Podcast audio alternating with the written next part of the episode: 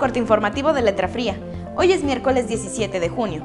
Al frente, Jocelyn Ramírez le trae las noticias más relevantes de las últimas horas. En producción técnica, Israel Aguilar.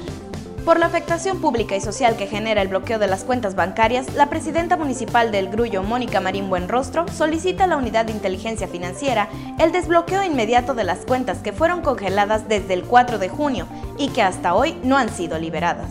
Hasta el día de hoy, 17 de junio del año en curso, las cuentas de este ayuntamiento del Grullo no han sido liberadas. Por tal motivo, solicito por este medio al titular de la unidad de, de, inteligencia financiera el desbloqueo inmediato de las cuentas por la afectación pública y social.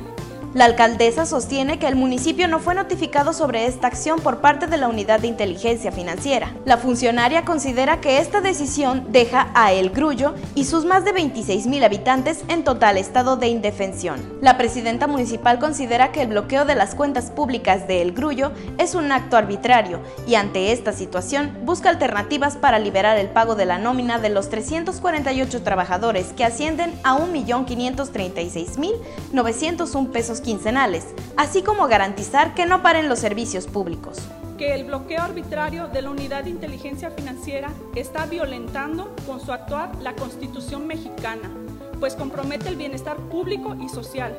Asimismo, está privando de un derecho irrenunciable, como lo son los derechos laborales de los trabajadores del ayuntamiento, pues sin mediar procedimiento o juicio previo, se bloquearon las cuentas de manera injusta. Marín Buenrostro aseguró que los señalamientos de supuestos vínculos con cárteles de la droga son falsos. En cuanto a lo que han señalado algunos medios referentes a vínculos con algún cártel, rotundamente es un no. Y no tenemos nada que ocultar o temer. Siempre se ha actuado conforme al marco de la ley y con total transparencia. Pido a los medios de comunicación respeto hacia este ayuntamiento y hacia los ciudadanos que merecen información veraz.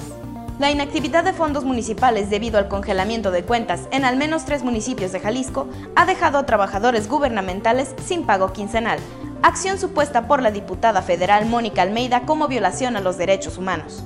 La congresista presentó un punto de acuerdo en el que solicita a la Secretaría de Hacienda y Crédito Público y a la Unidad de Inteligencia Financiera descongelar las cuentas bancarias a fin de que los empleados puedan recibir el pago correspondiente. Ante el inicio del temporal de lluvias del Pacífico mexicano, el pasado 15 de mayo, la Coordinación Municipal de Protección Civil y Bomberos Autlán se encuentra trabajando para hacerle frente a al menos 15 ciclones tropicales que se contemplan en 2020.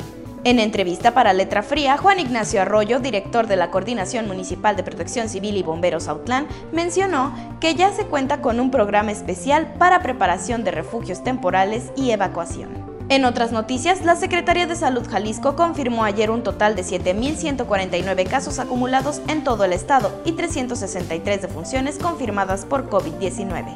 Esto es todo por hoy. El equipo de Letra Fría le desea un excelente día. Este espacio es patrocinado por Llantas y Servicios Robles, Exportaciones Cepeda y Nissan Rancagua.